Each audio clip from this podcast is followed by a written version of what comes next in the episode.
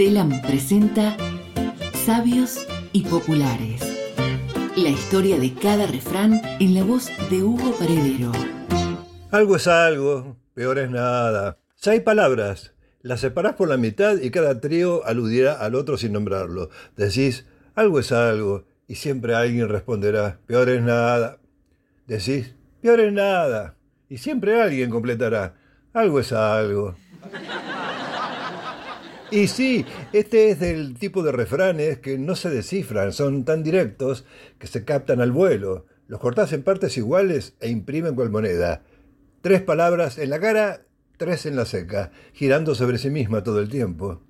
En el Quijote, en 1605, apareció así: Mejor es pan duro que ninguno, con su variante más larga, al pan duro, duro, duro, que más vale lo duro que ninguno. ¿Quién más apropiado que el Centro Virtual Cervantes para explicar el significado de este refrán quijotesco?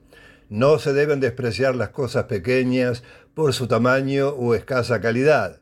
Del mismo modo, no se debe rechazar un asunto por ser poca la ganancia, cuando la contrapartida es ningún beneficio. Claro. Y sí, es un consejo de cabecera para los conformistas, que lo usan usamos como bastón para resistir y seguir adelante. ¿Escuchan?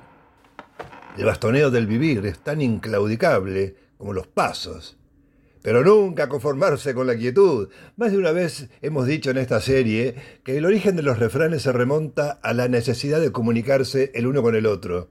Cada pueblo o grupo de personas pasa a lo largo de sus vidas una serie de experiencias y en base a ellas aprenden lecciones, son consejos directos sobre la sabiduría adquirida de las vivencias. ¿Y qué diferencia hay entre un dicho y un refrán? Bueno, los dichos retratan situaciones del día a día, imprimen como consejos de la sabiduría popular.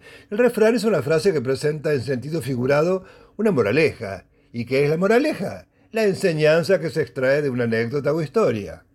¿Y un dicho nunca llega a ser refrán? Muy buena pregunta. Sí, un dicho se convierte en un refrán. ¿Saben cuándo? Cuando se populariza. Algo es algo. Queda ahí nomás.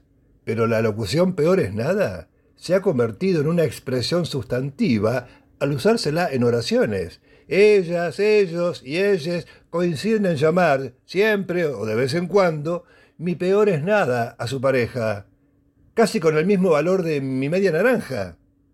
Y bueno, algo es algo. Escuchen cómo lo refranean Giovanni Sospino y John Acosta.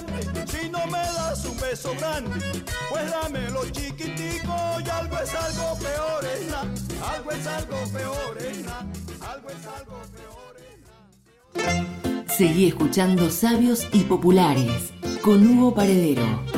Todos los martes en telam.com.ar o a través de Spotify.